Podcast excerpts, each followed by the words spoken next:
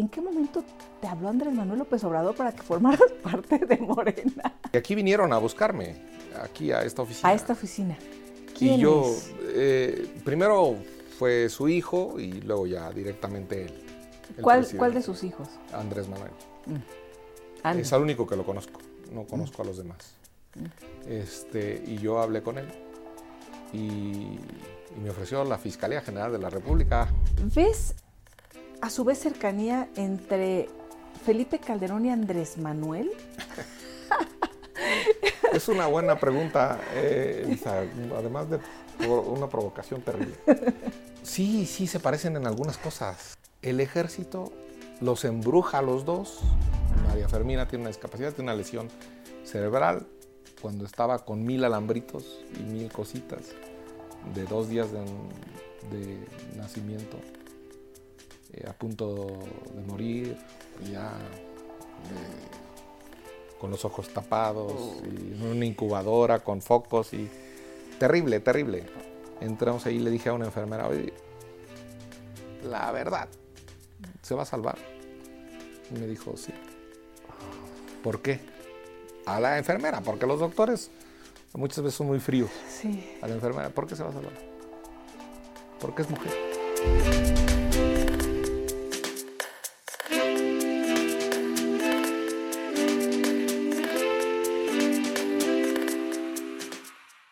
Nos encontramos con un hombre cuya palabra se escucha. Oh, es, es, fuerte, es claro. Ha estado en el gobierno panista, ha estado en el gobierno morenista, pero entonces calderonista, amloísta o zafa. Germán Martínez, qué gusto. Gracias por acompañarnos. Muchas gracias. Yo soy michoacano. Básicamente. Rebelde. Oye, michoacanista. Michoacanista. ni ambloísta ni calderonista. del partido michoacanista. Oye, querido Germán, pero la verdad es que eh, tus palabras han tenido una resonancia importante a lo largo de tu carrera política. Recuerdo ahí en el Instituto Nacional Electoral, entonces IFE, ¿no? Eh, tus posicionamientos, en fin, pero recuerdo que una columna tuya hizo mucho revuelo cuando hablaste pues de la oportunidad que representaba Andrés Manuel López Obrador como presidente y después te integraste a su gobierno. Voy a empezar por el final, o casi el final, que es el gobierno actual. ¿En qué momento te habló Andrés Manuel López Obrador para que formaras parte de Morena? Después de ser una persona cercana a Felipe Calderón, ¿no? Porque lo, ha sido. Y se supone que no lo quiere o es un némesis. ¿Qué hay? Primero, déjame darte la bienvenida a mi ¡Bienvenido! Aquí a esta, esta parte michoacana en la Ciudad de México. Yo, yo soy muy feliz aquí. Y aquí vinieron a buscarme, aquí a esta oficina. A esta oficina. ¿Quién y yo, eh, primero fue su hijo y luego ya directamente él. ¿Cuál, ¿Cuál, de sus hijos? Andrés Manuel. Mm. Es el único que lo conozco, no conozco a los demás. Mm. Este, y yo hablé con él y, me ofreció la Fiscalía General de la República. ¿Qué? ¿Y por qué no aceptaste? eso fue lo que... O sea, ¿te debemos a ti el que esté el fiscal Germán No sé, no, no, no. Germán. Era una terna y entonces había una terna y había que de la terna, estaba el, que ahora es ministro, González Alcántara. Sí. Eh, la magistrada de Gives, que es miembro del Consejo de la Judicatura. y, como no acepté yo, y me dijeron, si no aceptas tú, va otro expanista que yo respeto y que quiero mucho, el maestro Bernardo Batis. Ah.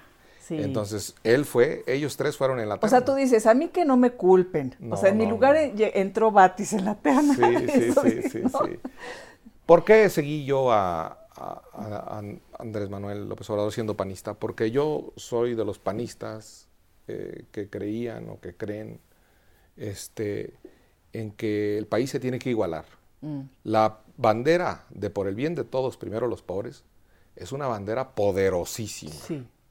que merece más eficacia de parte de este gobierno, porque está dejando más pobres de los que encontró.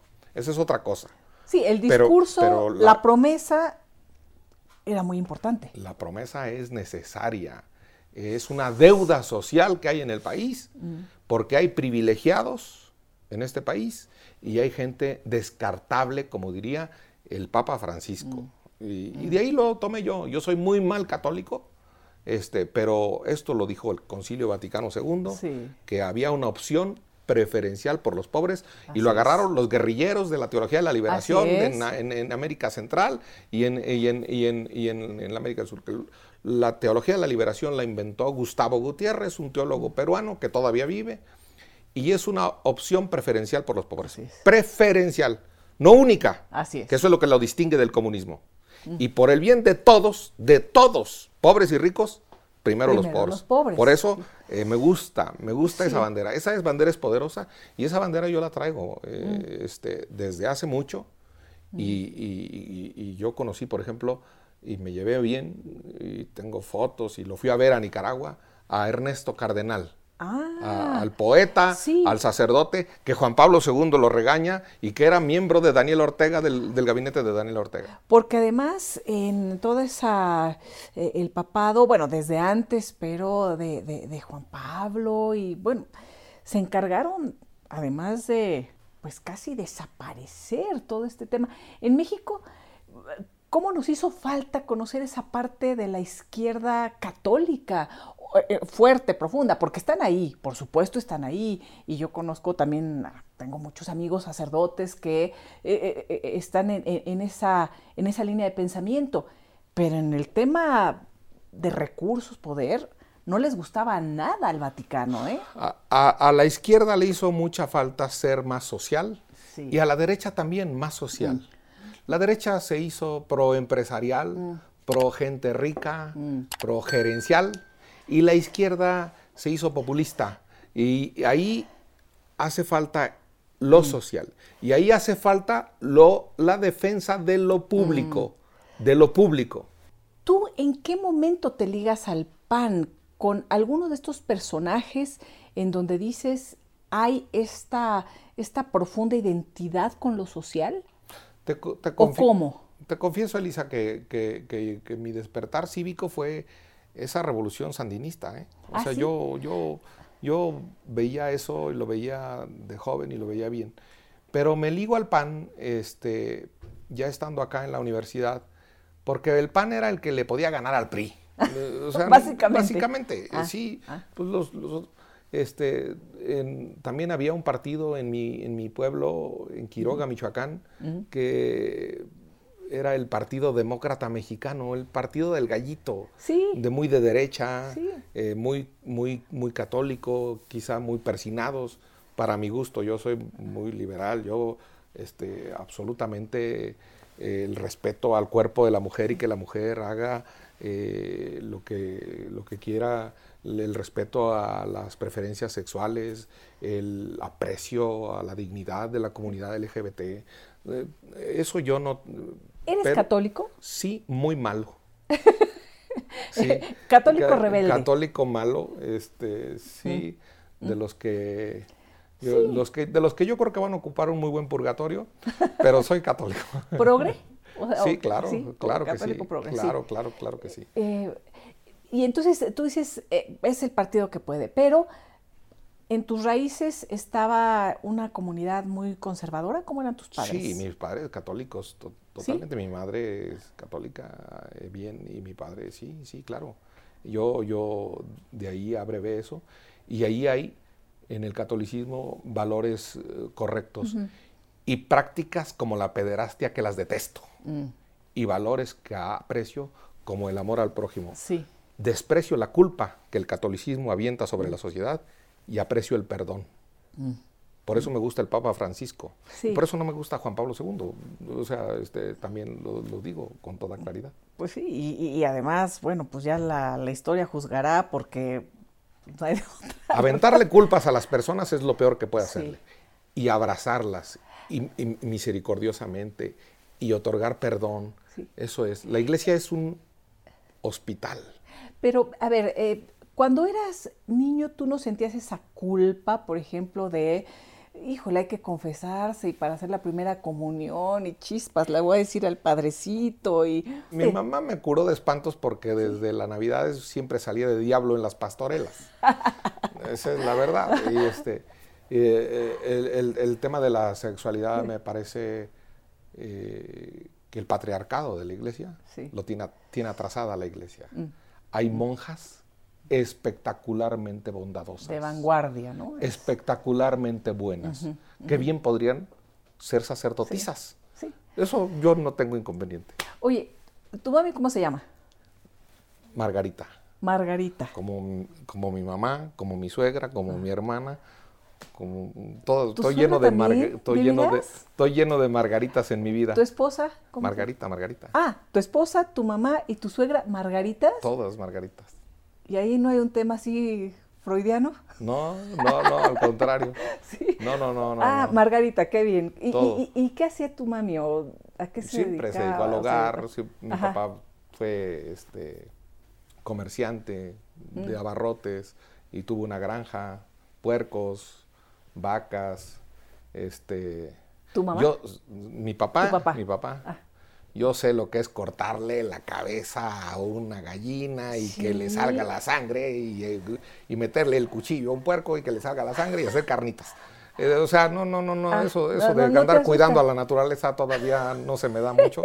Yo desde ah. niño soy, este, en eso hay que cuidar a la naturaleza, por supuesto, pero pues yo sí conviví con ella de manera un poco salvaje. ¿Tu papá cómo se llama? Se llamaba Sergio. Se llamaba. Sergio Martínez. ¿Cuándo falleció? Este año. Sí, hace ah, poco. Ah, caray. Sí, hace poco y, y, la verdad, este, 84 años, una vida bien vivida. ¿Plena?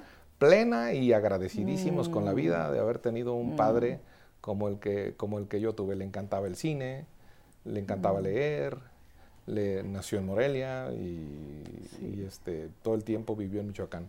Le gustaba mucho España, le gustaba mucho ir a la playa de Michoacán y en lugar de hacerle velorio y en lugar de hacerle novenarios, todos nos fuimos a la playa a recordarlo y dejamos sus cenizas en la iglesia y nos fuimos a la playa.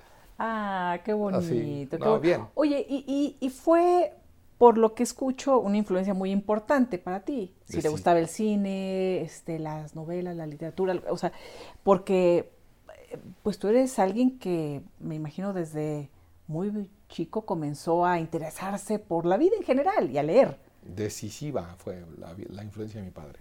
Mi padre que no terminó la primaria. Mm, ¿Era autodidacta? Ni, ni mi madre terminaron la primaria. Mm. ¿Y cómo eran? O sea, ¿qué le eh, inculcaban qué? La, lectura, este, y, muy, muy, muy estrictos en la, en la, vida de, hacer la tarea, de mm. comer a tiempo, de, no contestar el teléfono mientras se comía. Recibía el, en mi pueblo solo llegaba el Excelsior, eh, de leer el Excelsior. Este, ahí, ahí me encantaba los domingos porque salían los monitos. Ah. Eh, el príncipe valiente, Mafalda, Daniel Nunca falta alguien así. Era ese, todo eso, todo esa salía ahí, no, a mí me encantaba ese de no, ya sabes. Sí, claro. Y entonces. Este, Mafalda, es cierto. Y ahí los primeros libros, mm. Emilio Salgari, mm. Sandokan. Mm. Eh, pero antes mi papá nos leía los cuentos, que yo ahora se los leo a mis hijos los cuentos de Grimm y de Perrol. Sí. Esos, eh, eh, me encanta ir a contarles cuentos. A contar cuentos. Sí, los cuento en el Senado de Oye, día. a contar cuentos de... Eh, en el Senado los cuento de, día y en, la noche le cuento a los niños. sí. Oye, ¿y hermanos, hermanas? Sí, somos cinco, mm. somos cinco. Mi hermana, la que soy el mayor, Perdón por, yo no soy el... Sí, sí, Luego, por, en ese orden, en ese orden, ah. tengo una hermana que se llama, con un nombre un poco raro, María Amor. Ah, qué bonito. Así se llamaba mi abuela. Qué bonito. Luego sigue Sergio, mi hermano. Ajá. Mi hermana Margarita y Esther. Sí. ¿Y viven allá? Las tres mujeres viven en Quiroga. En Quiroga. Sí. Y mi hermano eh, se fue ilegal y pues, es ciudadano de hace muchos años. Norteamericano, ahí en Estados Vive Unidos. En, Houston. ¿Y no se dedican a la política? Nadie. Nadie. Eh, tú dices, me dedicaré a la política desde antes de estudiar derecho o, no necesariamente, o el estudio te fue llevando a estos lares. El estudio me fue llevando un poco, este, y aquí en la universidad pues ya me dedico, mm. aunque debo decir que siempre anduve en la sociedad de alumnos, en, en, kermeses, organizando bailes. Estudié la preparatoria en un pueblito de Michoacán que se llama Villa Jiménez, mm. eh, un pueblito en la escuela pública, en una preparatoria de la Universidad Michoacana, y ahí hacíamos bailes para acondicionar la escuela. ¿Y tú bailabas? Pues claro, y ahí, pero no, pero hacíamos bailes de cobro para, llevábamos Ah, organizabas las fiestas de baile para... Y ya, bueno, ah, un día llevamos a Los Ángeles Negros. O sea, eras así muy movido. Sí, murió la flor y volveré, todo eso. Todavía no existían Los Ángeles Azules, si no nos hubiéramos llevado. ¿Y eres buen bailarín? Pues digamos que no me, no me quedo quieto. no, buen bailarín no, pero... Pero sí. Pero te gusta. No me importa hacer el ridículo, ah, eh, sobre todo con cañaveral o con... Ah, qué bonito. sí. ¿Y eras buen estudiante? ¿O fuiste desde siempre buen estudiante? O, más o menos y en algún momento...? No, sí, sí fui buen estudiante. de eso no tenía quejas mi papá. este, sí, sí fue buen estudiante. De los mataditos. ¿Y tenías claro que ibas a estudiar Derecho o no? Sí, sí, sí, siempre y tenía clara mi, vocación social, o sea, hacer algo por la gente. No, no lo digo, perdón la falsa modestia, pero este, sí, que, sí quería hacer algo. Por, o sea, sí, sí vi cómo era una escuela privada y cómo era una escuela pública. Mm. Sí vi cómo es un hospital público y cómo es un mm. hospital privado. Sí. sí vi cómo se desgarraban las familias para irse a Estados Unidos, mm. las que no tienen oportunidades de trabajar aquí. ¿Tú lo viviste con tu hermano? Sí, y con todas las familias. Sí vi eh, quién es eh, el que ordeña las vacas mm. y, este, y quién es el que eh, vende la carne mm. del ganado en la Ciudad de México, en el rastro de ferrería. Mm. Y este, quién engorda los puercos y quién luego hace jamón. Y este, eso cómo se distribuyen las oportunidades de desarrollo de manera desigual en este país. Mm. Sí lo vi, sí lo vi. Cómo el alcoholismo se come a muchos muchachos mm. en, mi pueblo. Y ahora las drogas. ¿Tú viviste alguna algún drama personal familiar con este tema de, del alcoholismo, por ejemplo, de la enfermedad, que es déjame déjame contestártelo en positivo. Conozco eh, el programa de Alcohólicos Anónimos y ha, hecho maravillas en, Quiroga y en Michoacán mm. para rescatar a mucha gente de las garras de las drogas y del alcohol.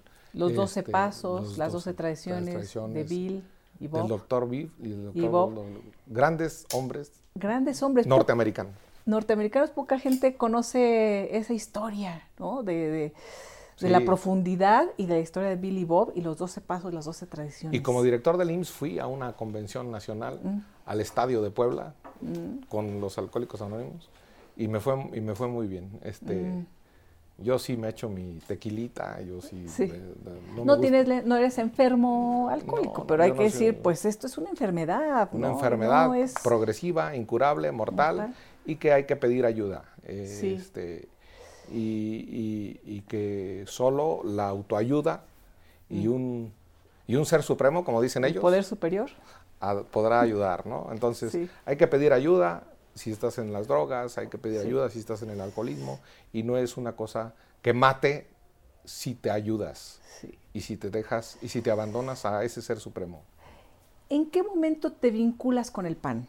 Acá en, la Universidad La Salle, ya en México, estudiando Derecho, eh, traemos a Cloutier.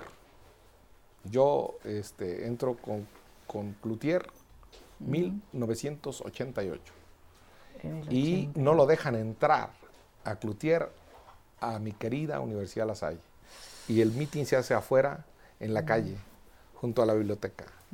Y este Y, a mí, pues ese, ese personaje me, gusta y, desde entonces soy de oposición. Mm. Este, yo entro ahí y ahí ya me vinculo con algunas eh, panistas para ya repartir propaganda o para eh, lo que todo mundo hace a la hora de iniciar entrar a un partido. Me salgo de mi trabajo en un banco, en un banco que ya no existe, Banco Mexicano Somex, mm. que estaba en reforma, donde estaba la Procuraduría antes. Sí. Ahí, este, y, ya me pongo a trabajar directamente en el PAN. Ahí, eh, ¿tuviste tu contacto cercano con Carlos Castillo Peraza? 100%. ¿Verdad? Mi, ah, es que dicen por ahí que, que eres el último de los moicanos, de este linaje de ideólogos del PAN. Escribí un libro que editó el Fondo de Cultura Económica sobre Carlos Castillo Peraza, en coautoría con Alonso Lujambio. Sí. Eh, sí. Y fundamos un despacho aquí en Coyoacán, ¿Mm? aquí a la vuelta, en, Avenida México, estaba el despacho de Carlos Castillo, su último despacho, su, incluso lo remodelamos cuando se fue a, una gira a Alemania y ahí murió. Y yo estaba con él cuando murió. O sea, ah. no, en, no en Alemania, ah. sino en el despacho, aquí, en ah. Coyoacán. ¿Te, avisan, ¿Te avisan eh, y estabas ahí? Eh, ¿Cómo recibes la noticia? ¿Qué pasó? En un, un Sky Tel, de los que mandan mensajitos. sí, sí. De los que mandaban mensajitos. En aquel entonces, sí. Sí, y nos avisan a, dos personas eh, y a mí. Y este, yo voy y le digo a Felipe Calderón, Mm. este, que, murió Carlos Castillo, estaban un poco distanciados, mm, normal, una distancia entre políticos, superable, luego, este... Normal y justificada, Sí, estaba él, andaba en un homenaje precisamente a don Luis Álvarez en Chihuahua, dura en, llegar, yo también creo que se lo dije a, Diego Fernández de Ceballos, mm y dura en llegar el, cuerpo y nosotros lo recibimos. Y sí fue para mí, este, quizá esas tres muertes, la de mi padre, la de Castillo y la de un sacerdote jesuita, son las que más me han dolido el alma eh, a mí. Mm. Las, las muertes para mí que me han dejado una cicatriz mm. en el corazón. Pues la de tu padre muy reciente. Sí, la de Castillo, muy. tan dolorosa también. Sí. Y la de ese sacerdote jesuita que fue rector del ITESO. Ah. Sí, de esos que también te meten el compromiso social, ¿Sí? de esos que te meten la igualdad. Los jesuitas me han revuelto a mí la cabeza, eh, por eso el Papa, y por eso soy de esos católicos, los jesuitas lo perdonan todo. Sí, cuando, cuando uno era más joven era el tema de la teología de la liberación, ¿no? y después Obviamente en la práctica los jesuitas retoman todos estos valores de, la igualdad, de, la educación, por supuesto. A ellos y a los lasallistas eh, este, los, quiero muchísimo. Mm. Han dejado una huella profunda en mí.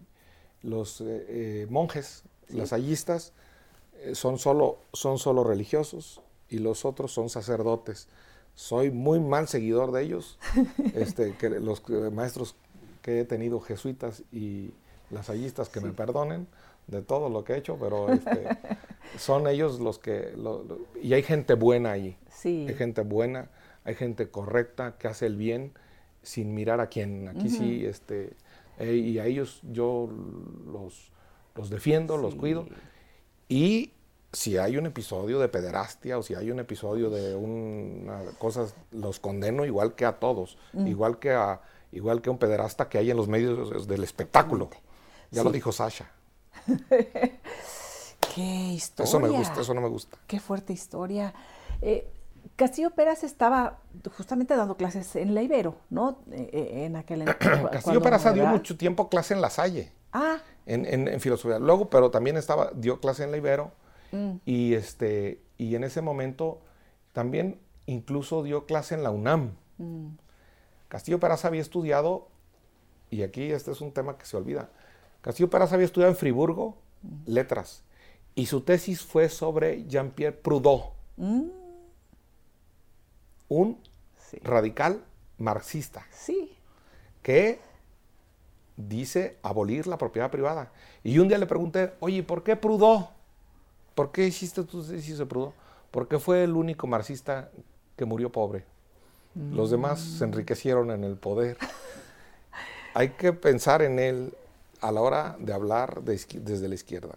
Mm. Hay que pensar en Prudó.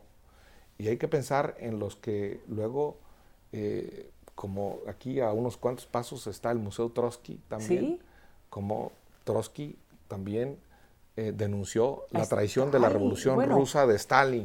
Y hay que pensar. ¿Cómo lo persiguieron aquí? Eh? también muchos sí, stalinistas. aquí lo mataron. Aquí lo, lo mataron. Y hay que pensar en eso, en eso de que luego las transformaciones, las revoluciones se desvían y acaban traicionando su esencia y en eso la gente lo siente y lo percibe.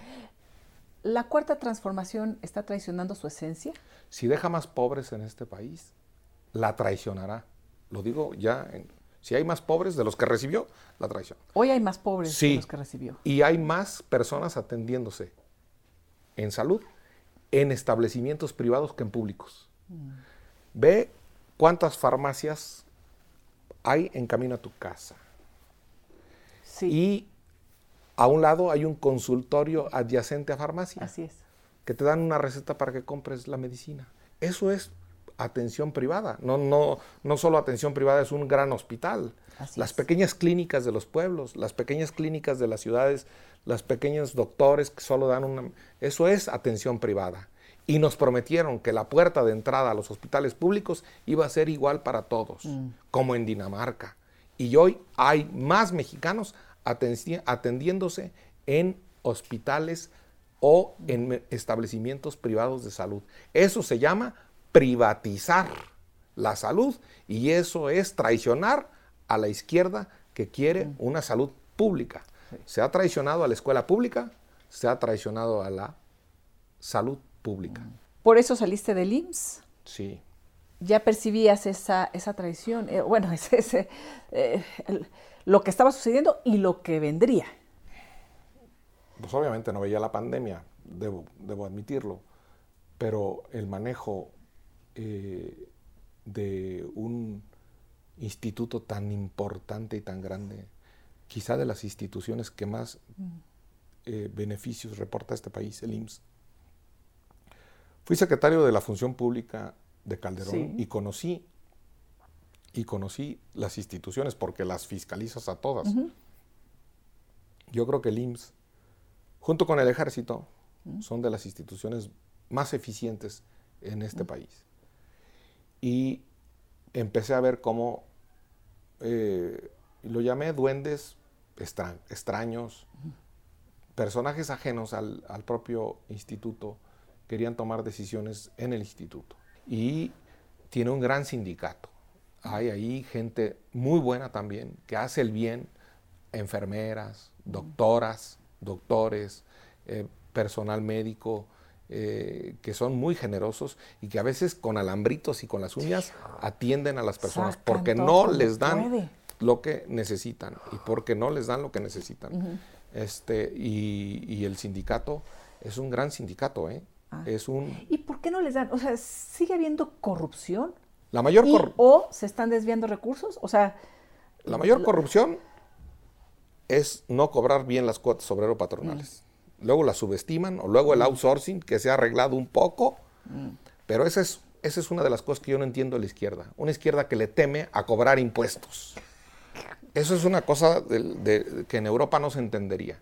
O una izquierda que le teme al crédito público es el crédito público lo que se necesita después de una pandemia para sacar a los negocios adelante. Lo que le temen es a su imagen, ¿no, pues Germán? O sea, no es que le teman a eso, es que le temen a su imagen que les reste puntos, en este caso votos, ¿no? Pues Hablando las cosas claramente. Claramente, claramente, pero mira lo que pasa.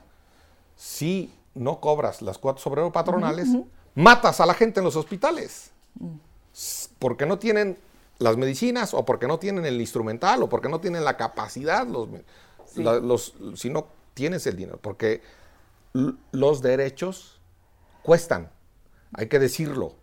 Los derechos tienen un costo. El derecho a la salud No porque lo pones en la Constitución o lo dices en una mañanera, ya todo mundo está sano y salvo. Mm. No, cuesta dinero y hay que decirlo a la gente. Mm.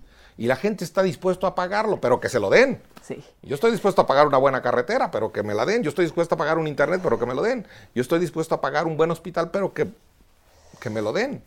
No que me digan que va a haber un sistema como en Suecia y como en Dinamarca, y a la hora de la hora llego a hacer unas colas terribles para que me atiendan, mm. con un dolor en el estómago. Mm. Eh, Germán, en tu experiencia, ¿no? E, e, en tu cercanía con los distintos gobiernos, ¿ves a su vez cercanía entre Felipe Calderón y Andrés Manuel? Es una buena pregunta, eh, además de una provocación terrible. Pero déjame decirte primero, en todos los partidos hay gente buena y hay gente hija de la mañana. Sí. Ya te lo puedo decir. En todos los partidos hay gente que va por su interés, por su provecho, mm. que se sube a un tabiquito de poder y ya anda volado. Volado. En todos los partidos. Mm. Y en todos los partidos hay gente buena. Gente que ama a México. Gente que quiere a la patria. Sí, sí, la verdad, sí. Sí la hay en el PAN, sí la hay en Morena y también la hay en el PRI, la he visto yo. Ahora, sí, sí se parecen en algunas cosas, Felipe Calderón y, el presidente. Es que por ahí dicen, lo que te choca, te checa, ¿no?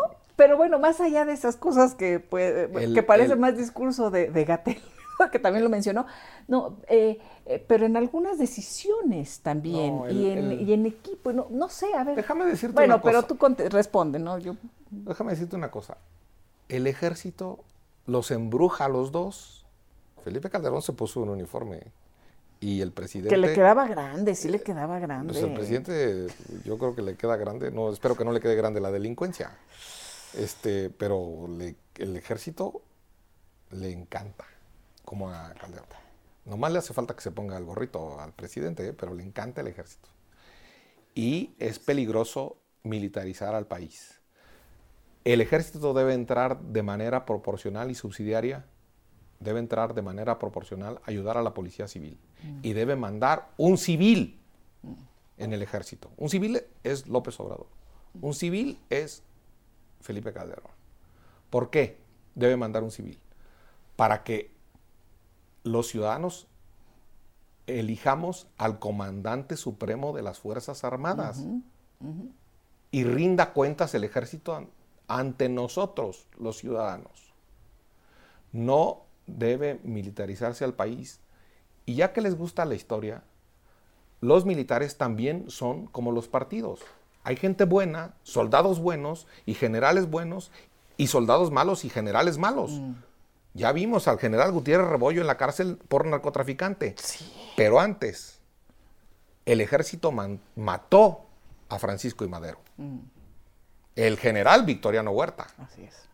Mató a Francisco y Madero. Entonces, ni todos en el ejército son buenos, ni todos son malos. Y también se puede corromper el ejército. Y con tantas obras, debe haber más transparencia, debe haber evolución patrimonial, debe haber declaración patrimonial de militares, de capitanes, de generales. Ya entraron de lleno al gobierno y a, las, a, la administración. Y adjudican en directo las obras. Negocios directos. Yo creo que vamos a ver pronto, con el paso del tiempo, algunos escándalos de algunos generales que se enriquecieron. Sí. Y eso no está bien por el país, ni está bien por el ejército. Y yo creo que los buenos militares no lo ven bien. Mm. Levantan la ceja. Son disciplinados, mm. son leales a la bandera, al himno, al mm. águila y al presidente y a las instituciones democráticas. Y este ejército quiere la constitución. No es un ejército presidencialista, es un ejército constitucional. Quiere a una constitución donde el presidente y el Congreso y los jueces son los que formamos la República. Los tres poderes. Eh, ¿La llevas bien con, ambos? ¿Con Felipe Calderón y con Andrés Manuel? No, la llevé bien. la llevé bien con ambos. este, No, Yo creo que llevo, la llevo mejor con Carlos Salinas. este, no, no, no, Oye, a ver, pero ¿qué pasó ahí? Yo la llevo bien con la... No. ¿Te, distanciaste? Sí, yo, yo soy de convicciones fuertes. Yo digo las cosas claras. Y yo no, ando con medias tintas. Yo abracé no estás buscando hueso. No, Es que volvemos a lo mismo. Cuando uno cuando los políticos se cuidan y nada más están viendo los votos o en qué puesto van a ir. Eh, yo me salí de aquí, eh, de este despacho, que vine a fundar después del PAN. Y aquí estuve 10 años. Sí. Y litigué. Y litigué contra Calderón, por cierto, y le gané amparos. ¿En cuál? ¿En eh, qué caso? Pues ah. tengo cierto sigilo profesional, ah, pero este, ah. el, el, caso fue en Lázaro Cárdenas. Eh, eh, y, se enojó también, igual que AMLO. En, lo de los jueces siempre, este, los jueces siempre han dado sorpresas, pues, este, en fin. Sí, sí. El, pero yo sí eh, a AMLO y, lo, abracé con esperanza, mm. sinceramente, con una esperanza de igualar este país.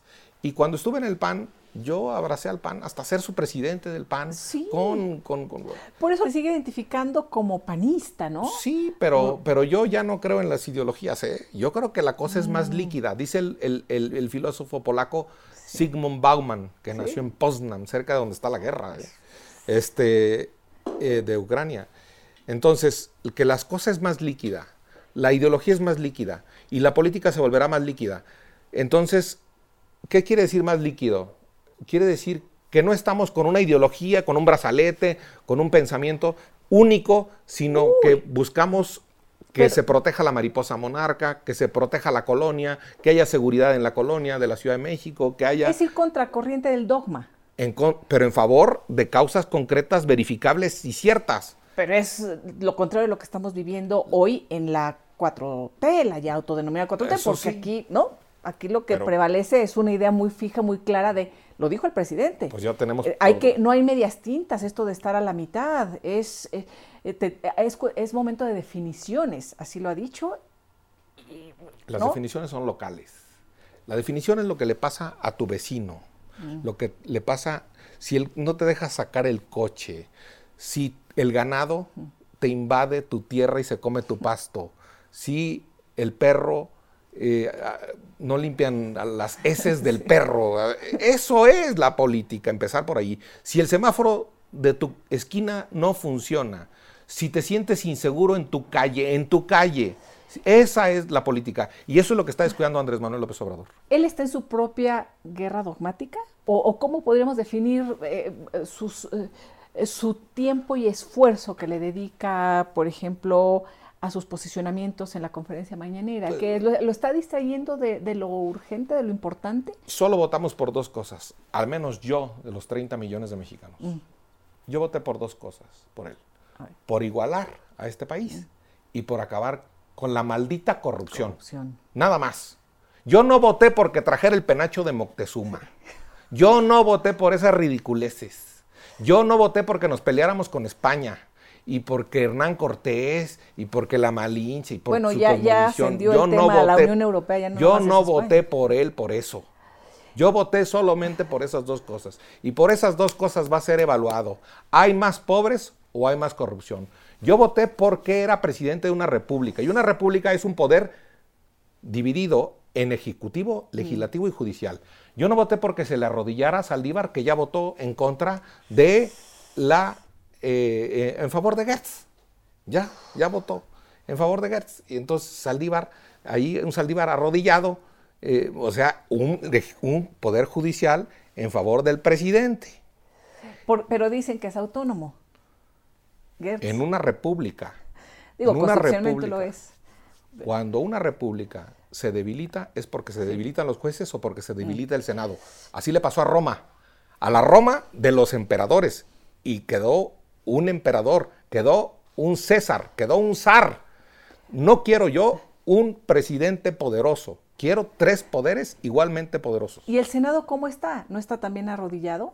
Sí, en muchos casos. Pero si se arrodilla el Senado Y si la cabeza del Poder Judicial Federal se arrodilló, ¿qué queda, Germán? Queda, queda Albert Camus. Queda Albert Camus, es que lo veíamos ser aquí en tu eternamente terco una y otra vez y perseguir como persigue el coyote al correcaminos. Queda la terquedad de insistir que este país tiene futuro. Yo estoy en política, Elisa, porque soy optimista, no porque soy pesimista. Sí. Porque creo en el futuro. ¿Y tú sabes dónde está el futuro de este país? ¿En dónde? En las mujeres. En las mujeres. Y en el CIDE, y en la UNAM, Sí. y en la UDG, y en las universidades de Yucatán, de Querétaro, de Baja California. Ahí está, en esa Sí. efervescencia de jóvenes, Sí. ahí está el futuro de este país esperanzador que reclama igualdad y Sí. que desecha privilegios. No en el dogma, no en la propaganda. No en la ideología. ideolo- Ay, No en la ideología mira, Yo barata. te voy a decir una cosa. Yo creo que se me salieron las lágrimas.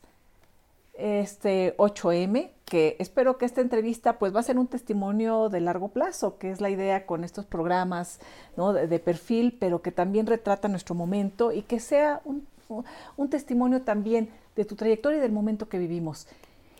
El 8 de marzo, cuando el gobierno federal y local apostaba porque iba a haber violencia, porque me lo dijeron previo al 8M las autoridades, y que por ello esperaban poca participación de jóvenes y mucha violencia del llamado bloque negro. Cuando eso se esperaba, lo que vi fueron contingentes y un mundo de jovencitas, adolescentes, gritando causas, gritando temas muy poderosos, muy dramáticos, sus propias historias, y a la vez con una fuerza y una alegría en, la- en las formas, en la esperanza, en la música, que me impresionó muchísimo. Mira, déjame, déjame decirte algo. Los hombres no debemos hablar de las mujeres, primer lugar. Y solo les digo a las mujeres, no te calles, no te rindas, no te dejes, que no te toquen, reclama, punto y final. Sí. Y los hombres calladitos. Y ya. Este patriarcado debe morir. Me da vergüenza ser hombre en un sistema patriarcal. Es todo lo que puedo decir. Los hombres no estamos para dar ninguna recomendación a las mujeres, ni para dar ninguna nada. Se acabó. Segundo, a los autoritarios, a los tiranos, solo les queda un recurso, el miedo. Y si empiezan a hablar de miedo, y si peligroso. empiezan a hablar de miedo, quiere decir que están tomando actitudes y tics autoritarios y tics totalitarios. Si empiezan a meter miedo, metieron miedo con la pandemia, ¿eh? El miedo mató a mucha gente, no el coronavirus, que sí, que yo sí creo y que yo estoy vacunado y todo, Sí, ¿no? sí, sí, Pero el miedo, el miedo mató a mucha gente. Empiezan a meter miedo es para controlar. Empezaron a quererles meter miedo a las mujeres en esta y en otras situaciones y desde la Secretaría de Gobierno de la ciudad y desde la Presidencia de la República, el miedo, el miedo. No. La libertad es el recurso que tiene más importante un ser humano, hombres y mujeres, contra el miedo. Y el miedo no debe reinar en este país, bajo ninguna circunstancia. ¿Qué es lo que hace? En San José de Gracia, Michoacán, el fusilamiento es miedo, es terror, es pánico. Pues lo mismo hicieron en la mañanera a las mujeres. Germán, pero el discurso también se manipula porque dicen, es que están diciendo que hay ejecución, que hay fusilamiento, que no sé qué, porque son amarillistas y quieren impregnar de miedo a la sociedad. Fíjate, la, la- la manera de, de- de manejar también la información es tremenda, porque entonces, ¿qué hacemos? ¿Y qué hacemos los medios de aquí comunicación? los, ¿Callamos? aquí, los me- aquí los medios no son los responsables. Los medios son los terroristas que ejecutaron a, lo- a los de San José de Gracia, Michoacán. Sí. O quien en Palacio Nacional dice que va a haber eh, picayelos o no sé qué, o piolets como, Sí. eh, o, eh, en las marchas de la mujer. Eh, eso, eso, no. Los medios de comunicación son el mensajero de una sociedad que debe reflejarse en los medios de comunicación de manera libre y plural. Germán, tu forma de ser, de pensar, la ha transformado en alguna medida. Tu relación familiar, ya no con tu mamá, tu papá, que así empezamos y sé que son importantes en tu formación, lo comentaba sobre todo tu padre, lo que influyó. Tu esposa, hijos, hijas, ve algunas fotos, ¿tienes? No, mi esposa es la que más ha influido en mi vida. A ver, platícanos, platícanos un poco de, sí, sí, ¿no? Sí, mi, esposa Margarita, ella es una gran mujer, es abogada. Ella está en la casa porque tenemos cuatro hijos. Cuatro. Chicos. Este, de, de 15, María Fermina, luego sigue Matías, luego sigue Lucas y luego sigue Luis, de cinco. Una mujer, la, más, la más grande. Tiene una discapacidad. Ah. María Fermina tiene una discapacidad, tiene una lesión cerebral y este... Y, nació, con esa lesión. Y ahí, Elisa, eh, entendí muchas cosas que me sirvieron en el IMSS, en un hospital eh, privado, mm. eh, que yo quería para un hospital público. Mm. la enfermera, cuando estaba con mil alambritos y mil cositas, de dos días de, nacimiento, a punto de morir, ya con los ojos tapados, y una incubadora con focos y terrible, terrible. El momento terrible y teníamos que entrar con mil, con mil tapabocas. Mm, Esos tapabocas para nosotros no fueron extraños, con gorra, una cosa así, y con oxigenación y sangre y, y unas gotitas ahí. Mm. Entramos ahí y le dije a una enfermera, oye, la verdad, ¿se va a salvar? Y me dijo, sí. ¿Por qué? A la enfermera, porque los doctores muchas veces son muy fríos. Sí. A la enfermera, ¿por qué se va a salvar? Porque es mujer. Y mi familia es grande porque está María Fermina y porque está Margarita. Porque son mujeres, mi familia. Somos la mayoría los hombres, pero mi familia se va a salvar porque es, está llena de mujeres como María Fermina y como Margarita que tiene un coraje, que tiene un corazón endiabladamente grande para tener a una hija con discapacidad y a tres hijos de la mañana. Mientras que hay que empujar a María Fermina para que camine, a los otros hay que detenerlos para que... Y este... ¿En qué momento supiste que se... Bueno, ahí, ahí tuviste la esperanza de que se salvaría. ¿En qué momento tuviste la certeza que se salvaría tu pequeña? Ahí, ahí, ahí, ahí.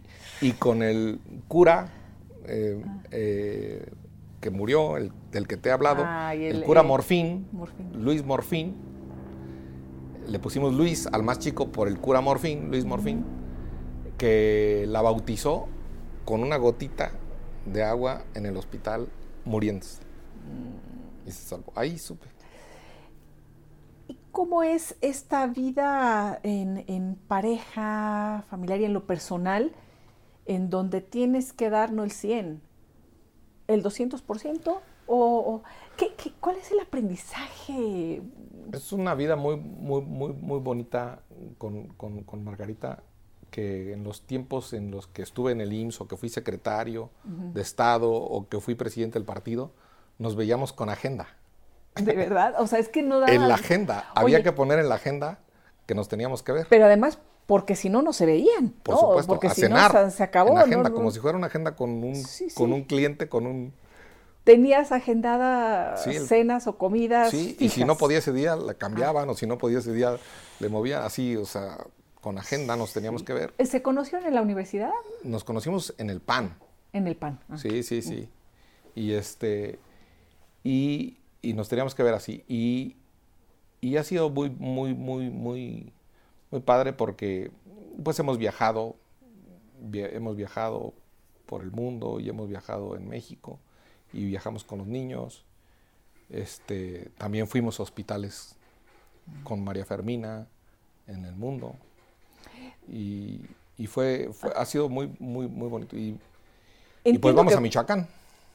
¿A Michoacán? También, vamos a Michoacán. Entiendo que puede ser una, un momento de, gran unión, comunión, pero eh, no fue también, o no, no han vivido momentos de desunión o situaciones así tan complejas que, al contrario, que digan cada quien que siga su camino. No, María Fermina nos, nos acabó de amarrar, digamos, mm. y los niños, pues más. Mm. Este, pero no, nuestra unión no depende de los niños tampoco. Depende del complemento eh, que tenemos eh, ella y yo. También somos distintos. Y este, pues sí, sí, tenemos nuestros momentos de discusión y de todo. Pues parecemos ahí también de repente políticos. Eh, discutiendo cómo educamos a los niños, discutiendo las películas que a mí me parecen románticamente bobas y a mí me gustan de balazos y no de abrazos. Entonces sí, también tenemos, este, y nos gusta, este, nos gusta viajar. Mm. Es difícil viajar con los niños y, de noche, pero me gusta mucho andar en carretera con, mm. ellos, conocer, mm. que conozcan que el país es grande, que el país es rico, que el país es, es hermoso. ¿No te da miedo Sí. Nuestro México, tu Michoacán. Sí, en la noche yo viajaba de niño solo y de joven solo en autobús y sin ningún, sin el más mínimo temor. Mm. Sí, yo no, no, viajo en la noche ahora y menos con los niños. Este, la verdad, Michoacán, este, merece mejores gobiernos, merece, merece es tan rico, tan, tan inmensamente rico. ¿Asumes alguna responsabilidad, eh, Germán, al participar en el gobierno de Felipe Calderón, al participar en el gobierno de Andrés Manuel? ¿Tú, tú, Germán Martínez? Sí, sí en primera persona. Y traté de, traté de venir con López Obrador por, por pagar la deuda social mm. que el PAN no pagó, ¿eh? que el PAN defraudó.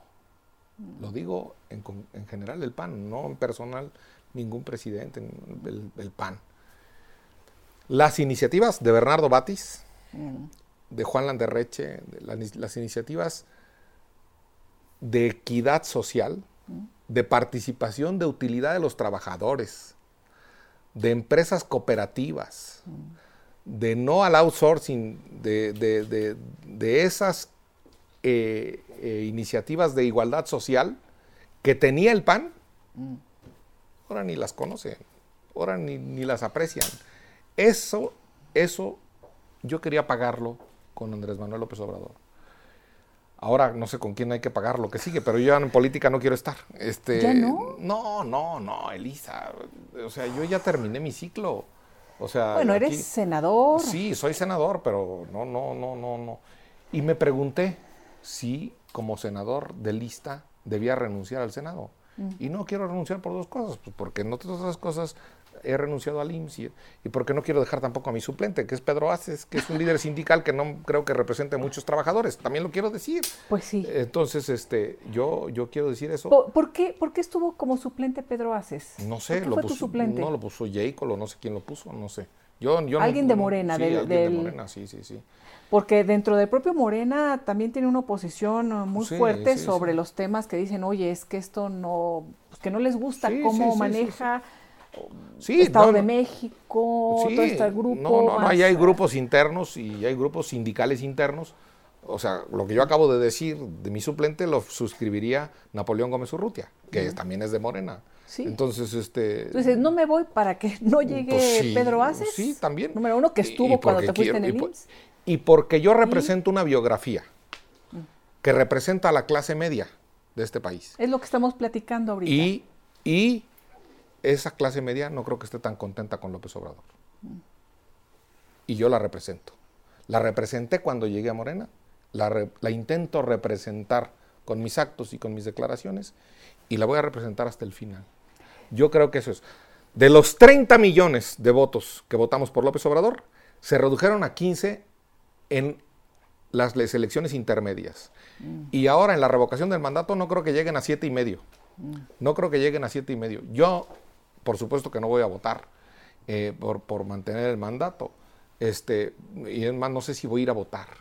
Si no encuentro la casilla en donde yo siempre voto, quiere decir que los que le recortaron el, dinero al IFE o al INE, mm, yo no encontré la casilla. Si yo la encuentro la casilla donde siempre voto, voy a ir a votar. Pero si no la encuentro donde yo votaba siempre, no voy a ir a votar. Quiere decir que el dinero que no le dieron al INE me quitó mi casilla mm. del lugar tradicional donde yo mm. siempre voto. MIT sacó 9 millones. Ah. Anaya sacó 12 millones. Mm. No los va a alcanzar ¿Ahorita? Ahora el, presidente, ni a MIT ni a Anaya. Pero el IN, eh, Morena entregó 11 millones de firmas para la revocación de mandato. Si no saca Morena 11 millones de firmas, quiere decir que hicieron fraude con las firmas. Pues no fueron a votar. Pues entonces, eso es uno. Dos, la Corte y el Poder Judicial y Saldívar, pésimos. En esto, de la, en esto del juicio de los expresidentes, en esto de la revocación de mandato, en no darle más dinero al IFE.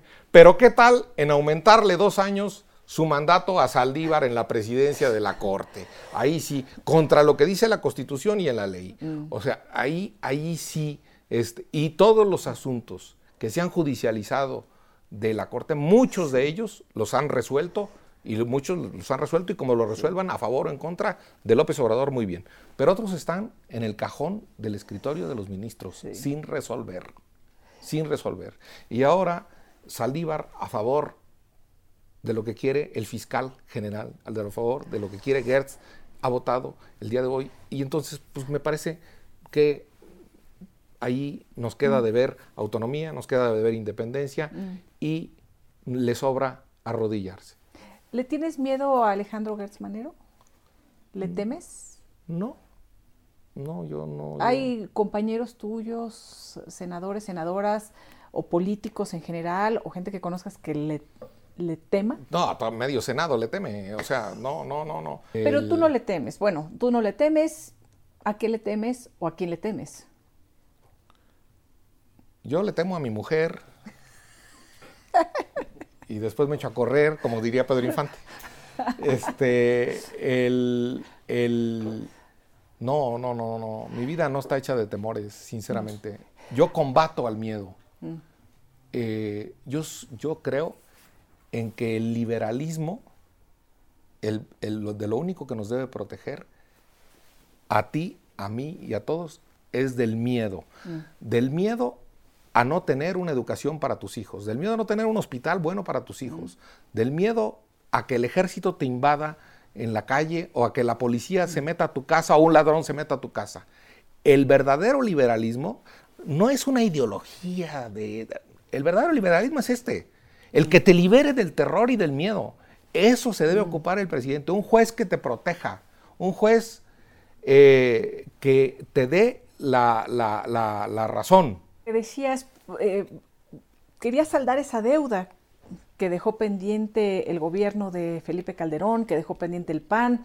Ahora estás viendo esta deuda que está dejando el gobierno de Andrés Manuel López Obrador, que está dejando Morena. ¿Va a ser esa tu manera de, de saldar esas deudas, esa, espinita que te dejó el haber estado eh, en gobierno donde pensaste que se haría mucho más. La política es un terreno donde puedes saldar la deuda, pero no es la única caja en la que hay que pagar esa deuda. Hay varias cajas en las que vas a pagar.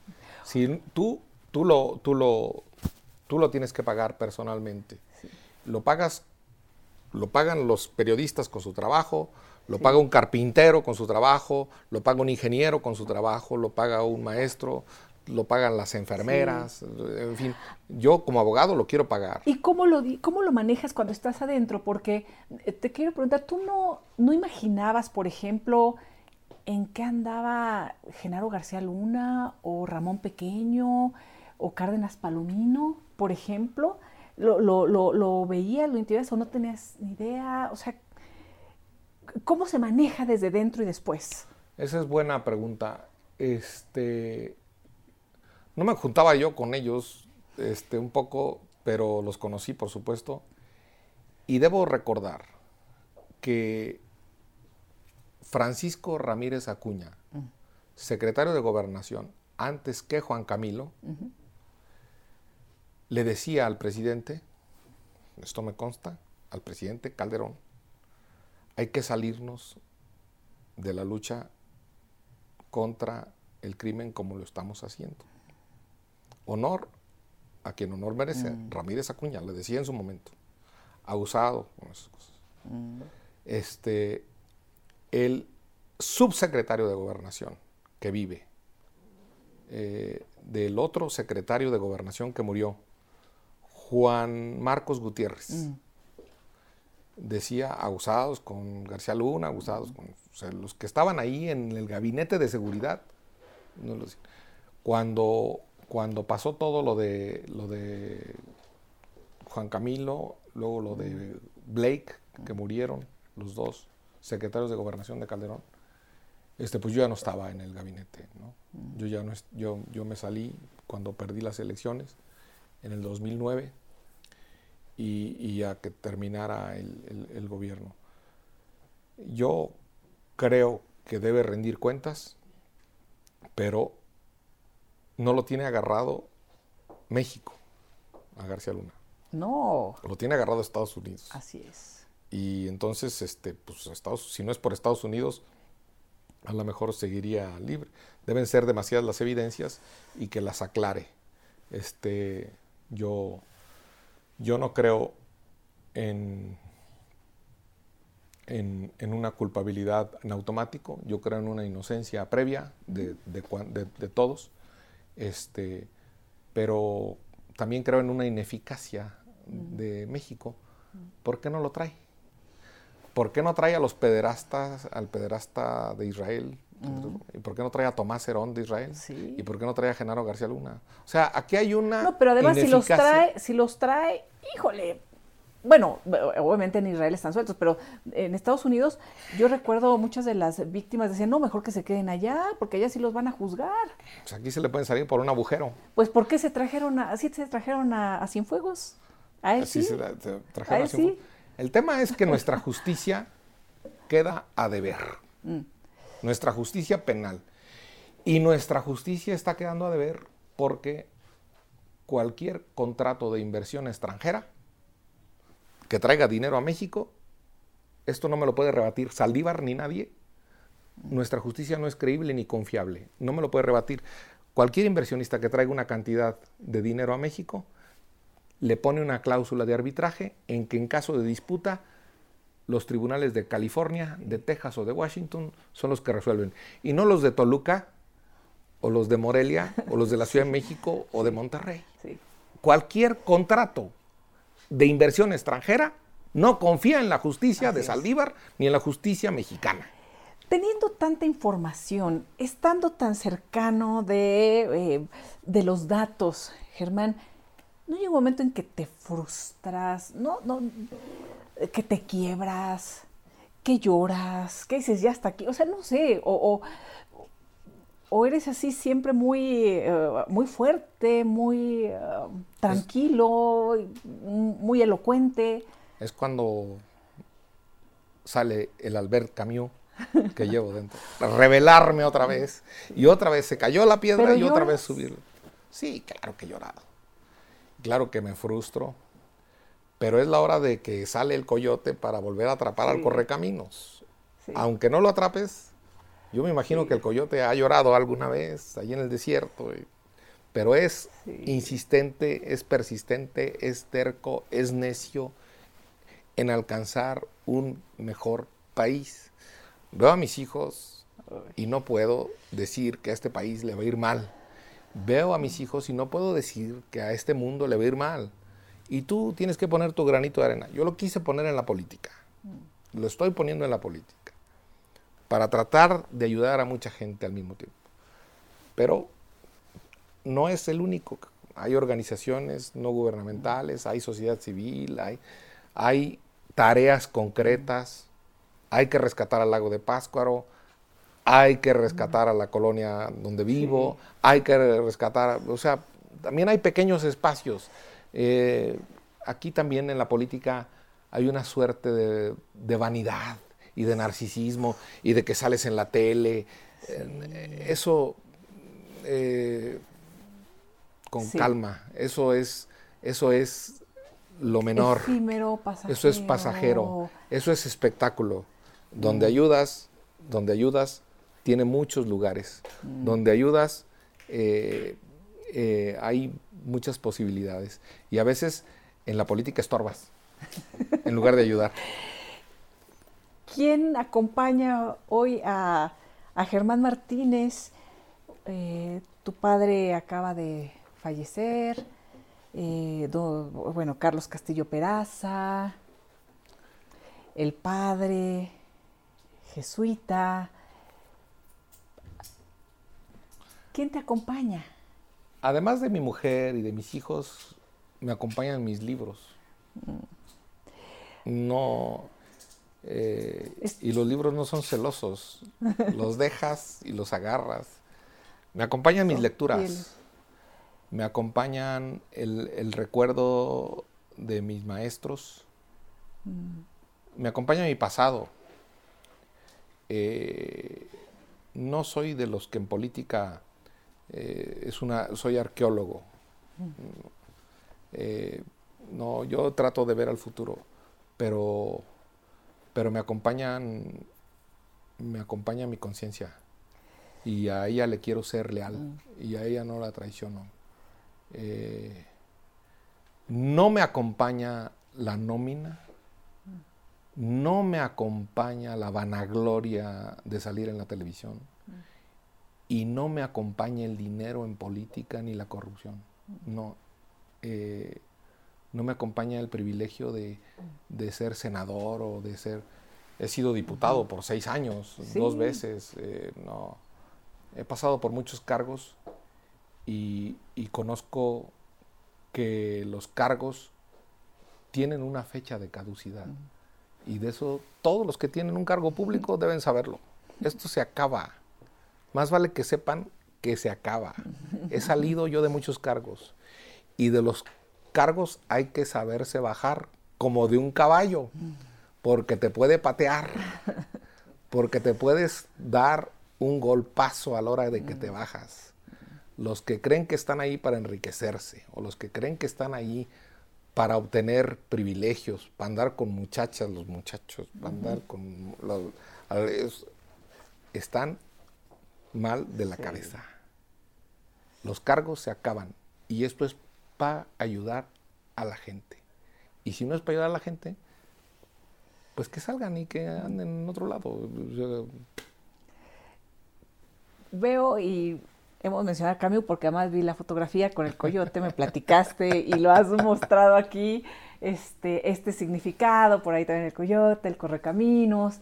Eh, sin duda, pues ahí está Albert Camus, fantástico. Eh, ¿Qué otros libros? Bueno, veo El Capital. No, bueno. veo, y, y, y, y, qué más? ¿Y las, las novelas también? ¿De pronto te sales a la ciencia ficción? Poco. no? Poco, pero sí, sí, sí, sí, sí, sí, claro. Este, últimamente leí a Carreré, mm. El Reino y Limonov, mm. este, un francés importantísimo. No dejo de leer siempre a Unamuno. Sí. Eh, es de los de mis favoritos, eh, Miguel de Unamuno. A quien no ha leído El Quijote, mm. lo felicito. Tiene un orgasmo por vivir. Lo felicito. Lo felicito. A quien no ha leído El Quijote, a los chavos que no han leído El Quijote, los felicito. Tienen un paraíso por descubrir. Me recordaste a mi hijo que decía, ay, qué ganas de no haber leído esto porque todavía me quedaría el placer de hacerlo, ¿no? Me dice, bueno, todavía se puede releer, pero, pero no es lo mismo. Sí, eh, Yukio Mishima, un japonés eh, genial, El rumor del oleaje, mm. O Confesiones de una máscara, cuando se, descubre gay, él es un personajazo. Eh, a mí me me gusta mucho. Eh, y de los en la política, una mujer eh, fundamental. O mejor dicho, dos. A ver. Simone Bale, condición obrera, marxista, judía, que se mete a trabajar a la Renault y desde la Renault ella ve la condición en la que trabajan los que arman en la Renault en Francia. Este, bellísima, poeta, la fuente griega. Y la otra, este, otra judía que a mí me, conmueve, Hannah Arendt. Hannah Arendt, Los orígenes del totalitarismo, Eggman en Jerusalén, este, tiene un tratado sobre la mentira, este, cuando los papeles de Nixon, eh, este, la banalidad de, del mal, que luego se malinterpreta. Y la, es que son dos libros, la banalidad del mal sí es el de Eggman. Eh, la condición humana, la condición humana es de Hannah Arendt y la condición obrera es de Simone Weil. O sea, se, se, complementan. Este, de los libros sí. Y pues como dijera este Peña Nieto en la Feria del Libro, pues he leído como cinco libros, la Biblia. no, no, ¿No te da coraje de pronto que lleguen pues al, al máximo lugar eh, de, de, poder en este país, que es el, el ser presidente? Porque pues sí, muy división de poderes, muy tres eh, poderes de la Unión, pero es un sistema presidencialista. Y de pronto, pues llegan personajes cuando pues, llegó. muy poco preparados, ¿no, Germán? Y preparados para todo. O sea, no, no, no, no necesariamente quiero decir que doctorado. No, no, no estoy hablando de eso. No, no, no. no. Hemos hablado, por ejemplo, de, nuestros padres o de tus padres, autodidactas, o sea, gente preparada. No, eh, eh, preparados para todo. Y generosos, para dar, para estar. El episodio que voy a decir es. Lo recreo en una película Amenábar que se llama Mientras dure la guerra. Mm es de cuando triunfó el dictador Franco en España. Mm. Y a veces aquí se vuelve a repetir. Cuando se insulta a la UNAM, cuando se insulta al CIDE, cuando se insulta a la UDG, cuando se insulta a la Feria del Libro o cuando se insulta al CONACIT. Ahí habló eh, Unamuno, rector de la Universidad de Salamanca. Mm. Fue cuando dijo, venceréis, pero no convenceréis, bla, bla, bla. Pero esa, eso todo el mundo lo sabe. Pero ahí habló un general, el general Astray, general franquista, general de derecha, horripilante. Y dijo, viva la muerte. Cuando se dice viva la ignorancia, se está diciendo viva la muerte. Y a veces se reclama el viva la ignorancia. Este país tiene futuro porque aquí no se grita viva la muerte ni viva la ignorancia, aunque haya tantos muertos y aunque haya tantos ignorantes en el gobierno. Tantos muertos en el país y tantos ignorantes en el gobierno. Contra eso, contra la ignorancia y contra la muerte, es contra lo que estaba Hannah Arendt. Contra la ignorancia. Y contra la muerte es contra lo que estaba eh, Simone Bale. ¿Tú pudiste moverte, movilizarte porque tus padres tenían los recursos o porque se dieron las oportunidades para que pudieras estudiar? Las dos cosas, Ortega y Gasset también es otro. Yo soy yo y mis circunstancias, y si no las salvo a ellas, no me salvo yo. Así es. Sí, un poco, un poco las dos cosas, porque mis hermanos se quedaron ahí, porque tengo un hermano que se fue a cruzar el río Bravo y vive en Houston. ¿Qué sentiste cuando se fue a cruzar el río Bravo? No, no, pues, o sea, pues lo que siente ¿Qué le dijiste? No, pues no supimos, un día se fue. ¿No, ¿No les avisó? No, sí, pero pues no, no, no. Si también no te gusta la escuela, si también este, eh, tienes una necesidad, no, no, no, es, es, es difícil. Sí se necesitaba el apoyo y se necesitaban las circunstancias. Y el apoyo y las circunstancias, un poco de apoyo y un poco de circunstancias, un poco de suerte que ese es otro autor, se llama John Elster, Domar la suerte. Hay que domar la suerte a los privilegiados, a los ricos, a los machuchones, como diría López Obrador. Domarles la suerte, domarles la buena suerte y domarles la mala suerte a los que no tienen.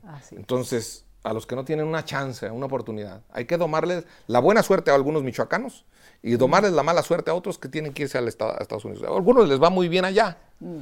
Este, ahora, las familias se abren, se, desangran en Michoacán, eh, unas por el crimen literalmente y otras por, por la migración. Eh, ¿Qué sentí? Pues sentí un dolor, pero al mismo tiempo este, a él le va muy bien eh, y tiene a sus hijos en la universidad, a mis sobrinos. Mm. Este, y viene en Navidad y lo vemos y nos da mucho gusto. Eh, las despedidas son una cosa que no me gusta. Despedirse para mí siempre es cuando yo me iba a la escuela a Guadalajara, cuando yo me iba a la escuela a México, venía para acá, las despedidas, las despedidas de mi hermano, las despedidas. Eh, las despedidas siempre me han costado mucho trabajo. Eh, no, no, este, pero tiene la recompensa de que nos, vemos otra vez. y este, entonces eso nos hemos visto con, nos vemos con mi hermano seguido. Él, como se dice allá en Michoacán, él ya tiene papeles. Sí, o sea, sí, es ciudadano. Sus hijos también. Claro, sí, claro. Y entonces, en, en, un avión de, de Morelia a Houston, pues es una hora y media. no, eso está. Están cerca. Estamos cerca y este. Y, somos producto de un mundo globalizado, de un mundo que globaliza, pero que al mismo tiempo globaliza a American Express, mi American Express, cruzo con ella, pero no cruzo con mi título de abogado. Lo que yo sé no vale allá. Y lo que tengo sí vale allá. Ser y tener no es lo mismo. Y prefiero ser que tener. Prefiero cruzar con lo que soy, como mi hermano, mm. que cruzar con lo que tengo. O andar por el mundo con eso. Mm. Eso es la lección que a mí me deja mi hermano. Cruzó con lo que fue, no con lo que tenía. No tenía nada. Y con eso fue suficiente. Esa lección me deja. En las despedidas que no sueles hacer, llevas varias. ¿Volverías a hablar con Felipe Calderón? Sí, las rupturas, las rupturas que he tenido en mi vida, eh, dejar Quiroga es una ruptura, dejar un pueblito es una ruptura, dejar mi familia. Yo me divorcié, este, yo me fui a mi... ¿Te casaste muy joven? Sí, sí, no tuve hijos, ni, no, tuve hijos ni nada. Cuando me voy con Carlos Castillo, dejo a Felipe Calderón en, el, en, el, en, el, Comité Nacional. Él se queda, yo no estoy con él, yo me voy con Carlos Castillo. Las rupturas, la ruptura con el PAN, me voy con Morena, la ruptura con, Morena. Fox? La, llevaste bien? con Fox fui su abogado ¿Sí? en, el, en el IFE. Sí. Entonces, IFE. No, pero ahí yo me fui a estudiar el doctorado de España, ah, ah. A, Madrid. Ah. Allí estuve. ¿Pero la llevas bien con él, con Vicente no, No, no, no. ¿No? Te digo que ya nomás me queda Salinas. porque Cedillo es muy aburrido.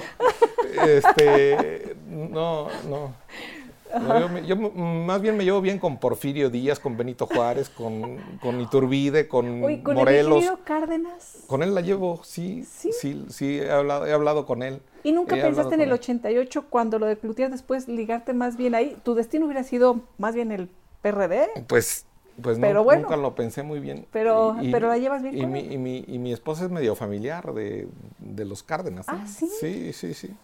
Este, soy de muy pocos amigos. Soy muy pocos amigos y no, no sigo personas, pero yo no guardo rencor con nada de mm. mi pasado. ¿eh? Mm. No, no le tengo mala entraña, mala vibra, mala víscera a nadie. Yo, yo hace un momento te dije, quiero a mi pasado. Mi, mi, biografía es mi biografía. Eh, la única cosa que cambiaría de mi biografía sería ir a buscar a Margarita más a tiempo. Este, pero, ¿Sí? sí, sería lo único. Lo demás lo haría exactamente igual. exactamente igual. No me arrepiento de nada, de nada. Ni de haber entrado al PAN, ni de haber ido al con López Obrador, ni de... Exactamente igual. De lo único que no me arrepiento, de lo único que me arrepiento es de no haber encontrado a Margarita a tiempo. Pero sí, eh, sí te digo que no, no, no tengo empacho para reconciliarme con, con, nadie de, en, la política. Nada, nada lo hago personal. Eh, no soy de los que están en la ira mm. cotidiana de internet y del Twitter. Y no tengo Twitter, no tengo Facebook. Sí, es cierto, ¿verdad? Siempre tengo que poner hashtag Germán Martínez. Porque no, no, no hay. Amo, no estás. Amo mis silencios. Tu privacidad. Amo mi privacidad. No estoy en eso. Para nada. No quiero estar, ni voy a estar no vas a estar en esa Alicia Cárdenas dice que esté y todo el mundo dice que esté y todo. Sí, y dices, no quiero. No, no voy, no estoy. Bueno, y es una pugna. Ya demasiado es el WhatsApp. O escuchar las mañaneras. ¿Es así? Pues, a ratos, mm, a ratos. Después de haber leído todos los libros que has leído, los autores, hicimos un brevísimo recorrido, que además pues sí hay muchas cosas como en común en algunos de los autores que nos, que nos gustan, Germán, y lo habías platicado un poquito antes, ¿no? Eh, ¿Qué le comentarías a los jóvenes que nos están viendo gracias a las tecnologías, a las redes sociales, al, YouTube ahorita, en este espacio que nos está permitiendo abrir vetas bien importantes que a veces nuestros eh, medios de comunicación, nuestras estructuras políticas empresariales también han formado una forma de, eh, de ver el mundo muy particular en México. Hoy con esta libertad también que se tiene en las redes, ¿qué, mensaje les dirías para, para, para ir cerrando la, charla que espero después se, se vuelvan en muchas, Germán? No, bueno, lo primero es que los medios son medios, no fines. Son medios, el fin es la convivencia con el otro, el fin es el otro, el fin es comunicarte y estar con el otro. Los medios son eso, están entre, entre tú y yo, eh, pero el fin es estar juntos. El fin es, es una sociedad más, más, más junta. La verdad, yo sí creo, preguntas por el mundo. Yo sí veo el mundo eh, eh, que íbamos, después de la caída del muro de Berlín, íbamos hacia un mundo claramente globalizado. Y ahora han surgido los nacionalismos. Y los nacionalismos no son buenos. El nacionalismo, aunque triunfen, el nacionalismo de Donald Trump, el nacionalismo de Bolsonaro, el nacionalismo de Boris Johnson, aunque triunfe y sea de Inglaterra y sea Catrín, este, eh, se separaron de Europa. El nacionalismo de la guerra de Vladimir Putin. El nacionalismo de la 4T no me gusta. Y no me gusta acción nacional. Mm.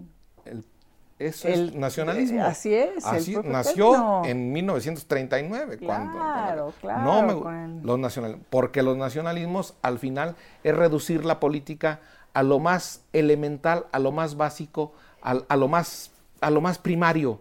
Tu idioma, tu color de, de, cabello, tu color de test, tu color de, eh, tu, color de ojos y que son güeritos y que son morenitos. Y, negar justo lo, contrario que lo que hablábamos con Hanna, al otro. El ver al otro y el reconocernos en el otro, distinto. Lo que yo les digo es que lo distinto, a los jóvenes, lo distinto que somos es una riqueza. Pensamos distinto, tenemos religiones distintas, somos, tenemos preferencias sexuales distintas, tenemos preferencias eh, políticas, sociales, culturales distintas. Esa es una riqueza. Eso no es un, no es un defecto. Y que convivir entre distintos es lo más bello. Nos enriquece. Nos enriquece, nos hace grandes. Por eso medios de comunicación son medios, no fines. Y el conocimiento yo sí creo que es base del amor y el conocernos, dices, nos hace reconocernos.